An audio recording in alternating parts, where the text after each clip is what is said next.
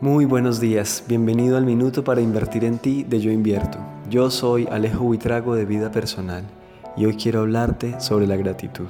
Se dice que la gratitud es como una varita mágica que transforma todo lo negativo de nuestra vida en algo positivo. Es decir, que invierte las polaridades. Entonces, si tú inviertes tiempo de tu vida en agradecer, es un tiempo que vas a estar utilizando para transformar tu vida. Pero muchas veces no tenemos gratitud auténtica o verdadera, sino que lo que tenemos es simplemente como un simulacro de gratitud. Decimos gracias porque nos enseñaron a decirlo desde nuestra infancia. Decimos gracias mecánicamente.